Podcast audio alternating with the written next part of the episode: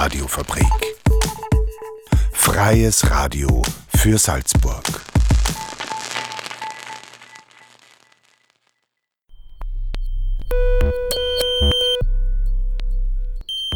Unerhört. Das Magazin. Offen und vielschichtig. radiofabrik.at slash unerhört.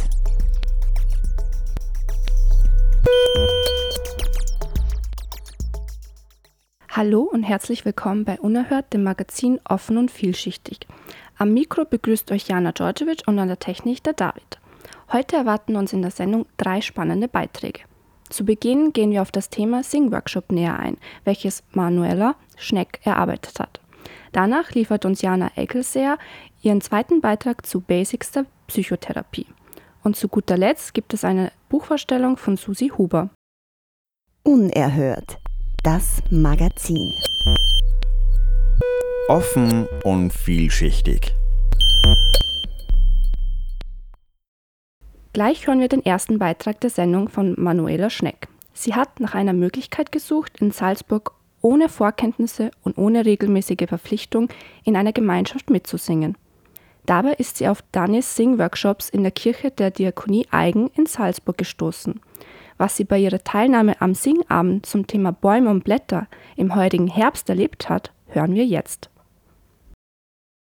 Ich habe nach einer Möglichkeit gesucht, in Salzburg ohne Vorkenntnisse und ohne regelmäßige Verpflichtung in einer Gemeinschaft mitzusingen. So bin ich auf die Danis Singworkshops in der Kirche der Diakonie Eigen gestoßen. Wie es ist, dort mitzusingen, dazu nehme ich euch jetzt einmal mit.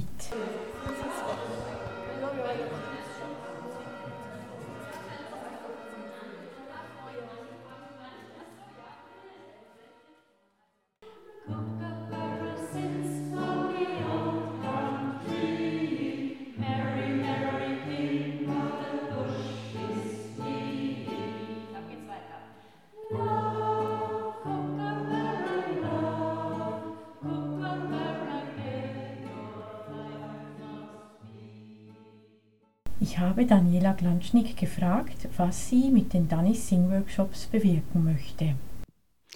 Ich möchte möglichst vielen Leuten eine, eine positive, freudige Atmosphäre bieten, in denen sie ihre Stimme zum Klingen bringen können, ohne Wertung. Das heißt, es gibt keinen perfekten Ton in dem Sinne. Es ist wirklich ein, ein, eine ganz unverbindliche äh, Geschichte. Es ist auch ein, ein, ein Vernetzungspunkt, man kann Kon Kontakte knüpfen, man kann, man kann Energie tanken. Also ich, ich höre ganz oft von den Leuten, dass sie mit so einem guten Gefühl dann nach Hause gehen und dass sie sich so freuen, äh, dass der Abend wieder so, so schön verlaufen ist. Also das ist, glaube ich, viel mehr als nur Singen, was da passiert in, in dieser Räumlichkeit. Ja,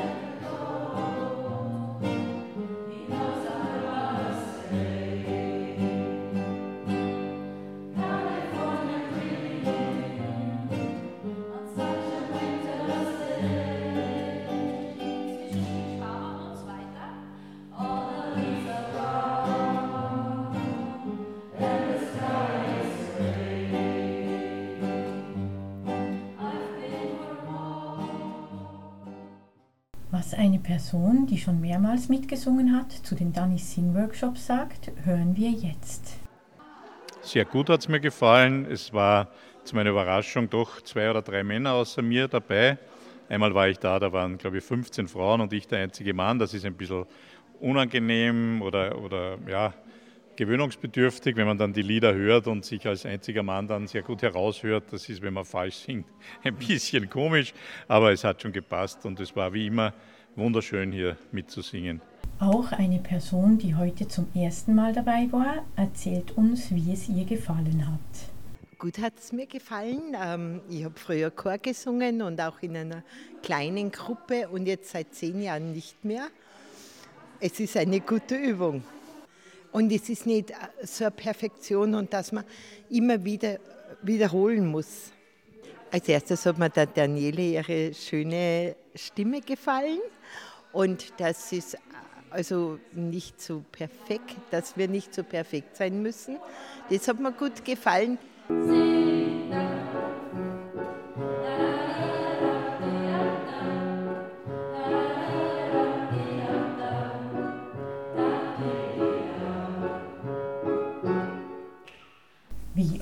die Danis Sing-Workshops stattfinden, hören wir gleich von Daniela Glanschnick selbst. Diese Singabende, Chorabende und Mantrenabende finden zweimal pro Woche statt in der Kirche der Diakonie Eigen, das ist in der Guggenbichler Straße 20. Immer um 19 Uhr, von 19 Uhr bis 20.15 Uhr circa. Und da werden halt dann unterschiedliche Themen behandelt. Die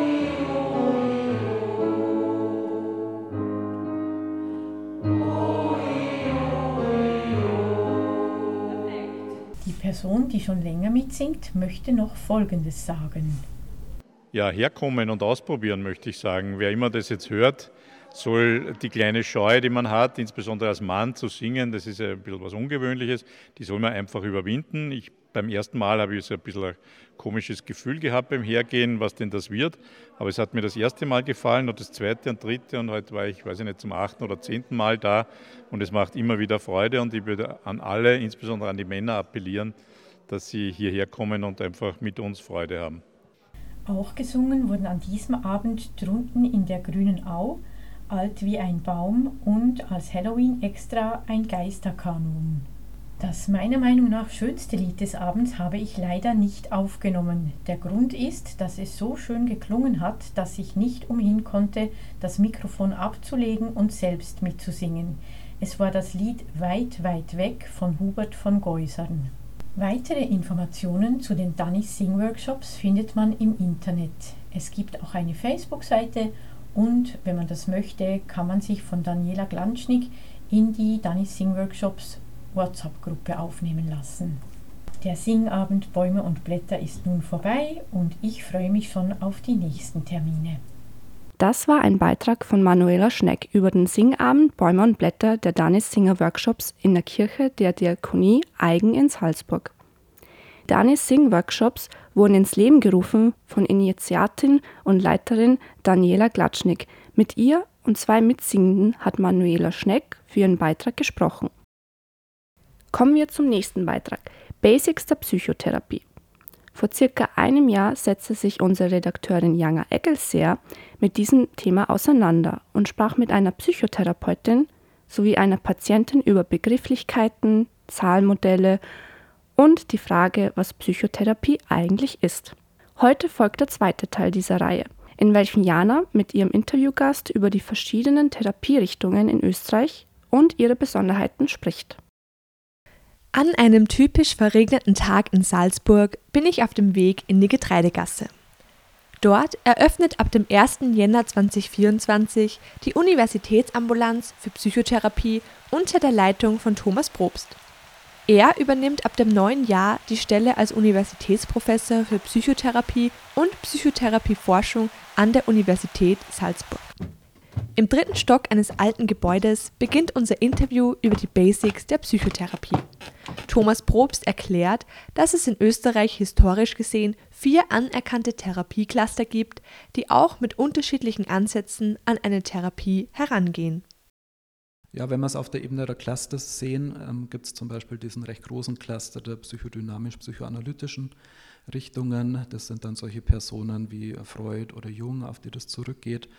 Die ähm, basieren so häufig dann auf der Triebtheorie oder dann auch auf diesem Modell mit Ich, Es, Über-Ich, das man so auch in der Allgemeinbevölkerung recht gut kennt. Und dann haben wir den ähm, Cluster der Verhaltenstherapie, da ist sehr stark die Lerntheorie im Hintergrund, also alles Verhalten wird erlernt. Ich kann in der Psychotherapie umlernen, neues Verhalten lernen. Ich kann ähm, Gedanken versuchen, ähm, positiver zu beeinflussen mich von negativen Gedanken zu distanzieren. Ähm, dann gibt es noch das Cluster der systemischen Therapie. Da spielt es dann eine große Rolle, auch diese Umgebung der Personen zu berücksichtigen, in welchen Systemen, in Anführungszeichen, leben die, ähm, wie ist die familiäre Konstellation, wie ist ähm, die Situation im Freundeskreis oder im Beruf. Also da spielt sehr dieses Umfeld eine Rolle auch in der Psychotherapie. Und dann gibt es die humanistischen ähm, Therapierichtungen, die sind halt sehr divers, also die variieren sehr stark. So als gemeinsamen Hintergrund haben sie sicherlich, dass sie sehr an der Persönlichkeitsentwicklung auch ansetzen und so einen humanistischen Zugang versuchen zu finden. Vier Therapiecluster, denen sich über 20 Therapierichtungen unterordnen lassen. Doch wie weiß ich, welchen Cluster ich wählen muss, wenn es mir schlecht geht? Ja, da ist man sicher im Moment sehr noch auf sich allein gestellt in dem Bereich. Ähm, wenn man jetzt merkt, ich habe psychische Probleme, dann kann ich im Grunde nur empfehlen, mal ähm, Erstgespräche in Anspruch zu nehmen und zu schauen, wie gut ähm, fühle ich mich aufgehoben in dieser Situation des Erstgesprächs bei der Therapeutin, beim Therapeuten, weil die Therapiebeziehung dann doch ein sehr wichtiger Wirkfaktor ist und man dann durchaus auch ähm, wechseln kann, wenn man jetzt ein paar Sitzungen bei einer Therapeutin oder beim Therapeuten hat und merkt, das ist jetzt für mich nicht passend, dass man dann nochmal was anderes ausprobiert. Es gibt dann doch unterschiedliche Ansätze, unterschiedliche Herangehensweisen oder was auch jetzt ähm, möglich ist, sich als Patientin, Patient zu informieren in den Leitlinien. Es gibt auch Leitlinien im Internet, die frei verfügbar sind, wo man dann lesen kann, welche Therapierichtung ist empfohlen, wenn ich unter diesen oder jenen Symptomen leide. Da muss man dann selber aktiv werden oder natürlich oft ist der Arzt oder Hausarzt, Hausärztin dann so, der, der dann zuweist auch zu den verschiedenen Therapierichtungen. Aber es gibt im Moment noch nicht so, dass man sagt, man geht wohin, ähm, erhebt die Symptome und auf Basis der Symptome kriegt man dann so ein ähm, datenbasiertes ähm, Empfehlungsschreiben, geht zu der oder der Therapie. Das wäre was, was perspektivisch wünschenswert wäre. Aber es ist im Moment sehr davon abhängig, ja, wo sind Therapieplätze frei, weil es halt so lange Wartezeiten auch teilweise gibt und man dann beim ersten zugreift. Aber ich kann dann auch nur empfehlen, nach ein paar Sitzungen zu überlegen, passt das für mich, ist das ein Ansatz, ähm, der mir hilft oder dann auch nochmal was anderes auszuprobieren, weil viele haben dann dieses Vorurteil, einmal hat mir Psychotherapie nicht geholfen, wieso sollte ich es nochmal machen? Aber es ist dann doch bei unterschiedlichen Richtungen auch ähm, unterschiedlicher Erfolg vielleicht zu erwarten.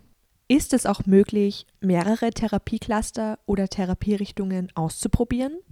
Ich denke, es ist durchaus möglich, von mehreren zu profitieren, ähm, aber nicht gleichzeitig. Ich würde es, ähm, wenn dann, empfehlen, mal eine abzuschließen, ähm, eine Psychotherapie, wenn es für einen passt, wenn man merkt, davon profitiere ich. Und dann, äh, wenn man im Alltag wieder ähm, eventuell merkt, die Symptome kommen wieder, oder es geht wieder ein bisschen los. Ähm, Im Optimalfall wirkt Psychotherapie ja längerfristig, aber wir wissen auch, dass es Rückfälle gibt nach Psychotherapie genauso wie nach medikamentöser Behandlung. Und da kann man dann durchaus für sich nochmal eine andere Richtung in Anspruch nehmen, ein anderes Therapieverfahren zu probieren und vielleicht profitiert man davon auch auf einer anderen Art und Weise. Aber das parallel zu machen, das wäre auf Basis der unterschiedlichen theoretischen Hintergründe dann eher nicht zu empfehlen, ähm, eher dann so sequenziell hintereinander. Es gibt also für ein psychisches Problem nicht den einen Therapiecluster oder die eine untergeordnete Richtung, die zur Lösung verhilft, sondern vielmehr verschiedene Ansätze. Dennoch ist es relevant, die Unterschiede zu kennen. Basisverständnis, ähm, denke ich, wäre wichtig, vor allem für Personen, die dann auch unter psychischen Beschwerden leiden, um für sich so eine Entscheidung auch zu treffen, in welche Behandlung, in welche Psychotherapie begebe ich mich, damit man nicht so abhängig ist von anderen, ähm, was wird empfohlen oder von freien Therapieplätzen. Das wäre ähm, eh wünschenswert, dass wir da in Österreich mehr Möglichkeiten dann auch haben, von den Therapieplätzen auch kassenfinanziert zur Verfügung stellen zu können. Zuletzt verrät Thomas Probst drei Tipps, anhand derer man erkennen kann, dass der gewählte Therapiecluster zur Lösung der eigenen Probleme beiträgt. Ja, die Beziehung ist sicher was, worauf man achten muss. Ähm, fühlt man sich wohl in der Situation? Darüber hinaus ähm, würde ich Unerhört. schauen, Fortschritte das Magazin. Wenn man merkt, Offen hat und vielschichtig. auch einen ähm, schlechten Verlauf, die Probleme intensivieren sich sollte man das ansprechen mit der Therapeutin, mit dem Therapeuten. Manchmal kann das im Zuge therapeutischer Interventionen durchaus sein, dass es ein kurzfristig schlechter geht, aber es sollte jetzt nicht auf Dauer ähm, so sein, das ansprechen. Und wenn man dann merkt, da kommt keine Gegenmaßnahme, dann wäre es vielleicht auch ein Punkt, wo man sagt, ähm, da wechselt man dann die Therapie. Aber bevor man vorschnell wechselt, würde ich das immer ansprechen in der Therapiesitzung und versuchen, möglichst diese ähm, Konstante zu halten, die man sich schon aufgebaut hat im Leben mit der Therapeutin, mit den Therapeuten. Aber das wären so die drei Eckpfeiler. Ja, merke ich eine Verbesserung? Wie ist die Beziehung? Und gibt es negative Effekte und wie lange halten die an? Nach dem Interview verlasse ich das Gebäude und trete wieder in den Regen hinaus. Ich bin mal wieder um einige Informationen und weitere Basics zur Psychotherapie reicher. Ich hoffe, ihr auch.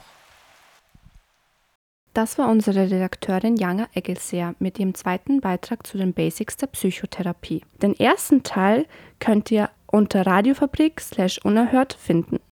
Nun spielen wir euch das Lied Psychiater von Fanny van Dannen vor.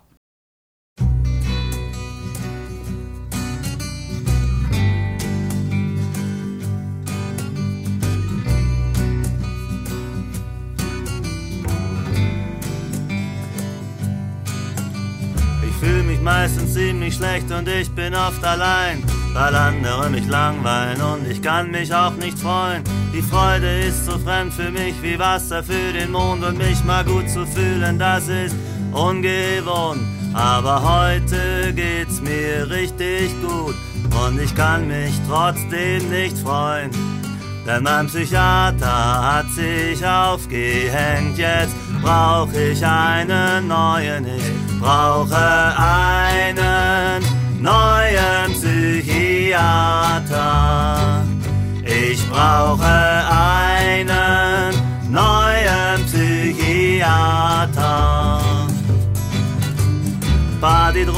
Hatten mein Gehirn zerfressen, Popmusik hatte mich depressiv gemacht.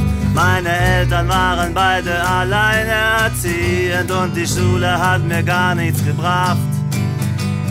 Pornofilme hatten mein Gefühl verdorben, Rottenkomm war ein Magnet für mich.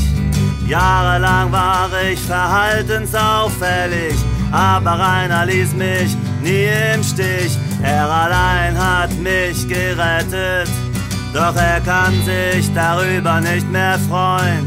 Denn mein Psychiater hat sich aufgehängt, jetzt brauch ich einen neuen, ich brauche einen neuen Psychiater.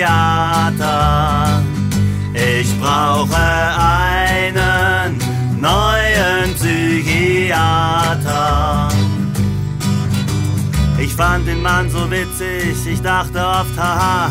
Ich lachte zwar nicht wirklich, doch der Lachreflex war da. Sau schade, wirklich so ein Pech, dass ausgerechnet heute die Sonne scheint und hier und da gibt's sogar nette Leute. Ja, heute geht's mir richtig gut und ich kann mich trotzdem nicht freuen. Denn mein Psychiater hat sich aufgehängt. Jetzt brauche ich einen neuen, ich brauche einen neuen Psychiater. Ich brauche einen neuen Psychiater. Ich brauche einen neuen Psychiater.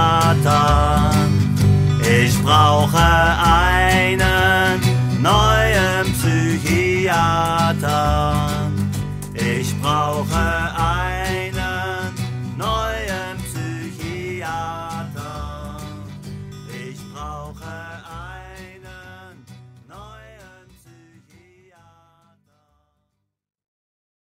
Unerhört. Das Magazin. Offen und vielschichtig. Radiofabrik.at slash unerhört.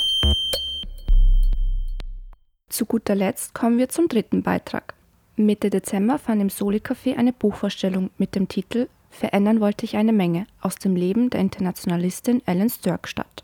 Susi Huber war dort und hat die Veranstaltung aufgezeichnet. Nun hört ihr einen kleinen Ausschnitt. Leila, eine Freundin, mit der Ellen in der Zeit gemeinsam Türkisch gelernt hat, erinnert sich nach ihrem Tod an, in einem Brief an Ellen.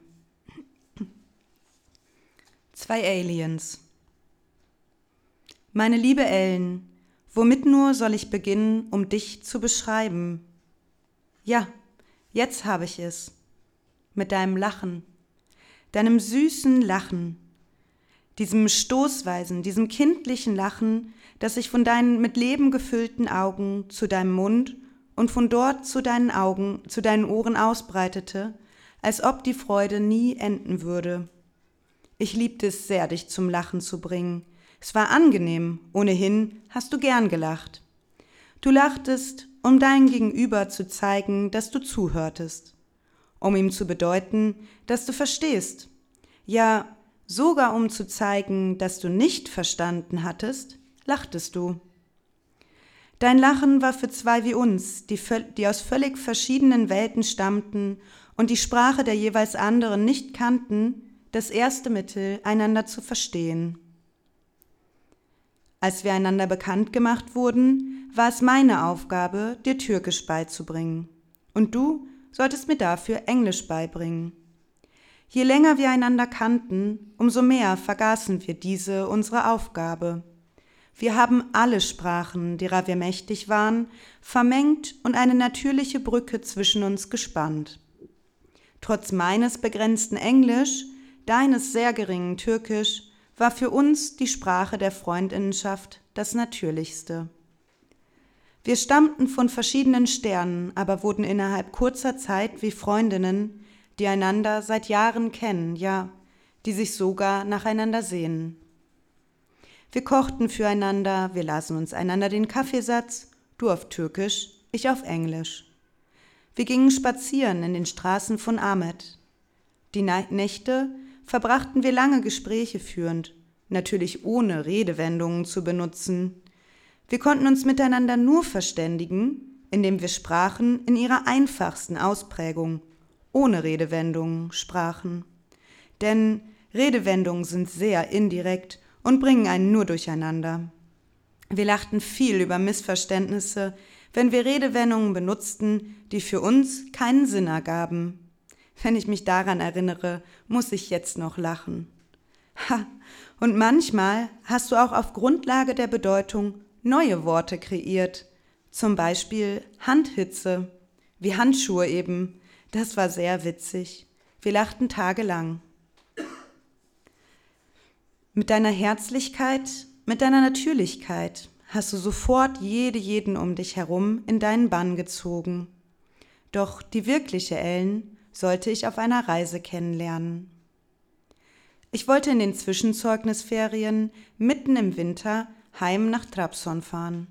Mein Dorf war ein Bergdorf und lag weit entfernt vom nächsten Zentrum als ich dich fragte, ob du, um mal was ganz anderes kennenzulernen, mitkommen wolltest, hast du mit Freuden zugesagt. Als du so mit deinen ganz kurzen Haaren, mit deinem genderlosen Antlitz und deinem schlichten Äußeren unseren DorfbewohnerInnen gegenüberstandst, hat jede jeder dich forschend angesehen, als wärst du ein Alien. Du warst weder aufgepeppt wie die Mädchen aus der Stadt, noch warst du derb wie ein Junge. Was ist das nur, mit dem Leila da zusammen hergekommen ist? fragten sie sich. Du passtest in keine der Schubladen, die sie kannten. Trotzdem mussten sie dich kennenlernen, damit sie ihren Frieden wiederfanden. Zuletzt beschlossen sie, dass du wohl mein Freund, also mein Geliebter, sein müsstest. Als wir von den Gerüchten, die umgingen, hörten, haben wir Tränen gelacht.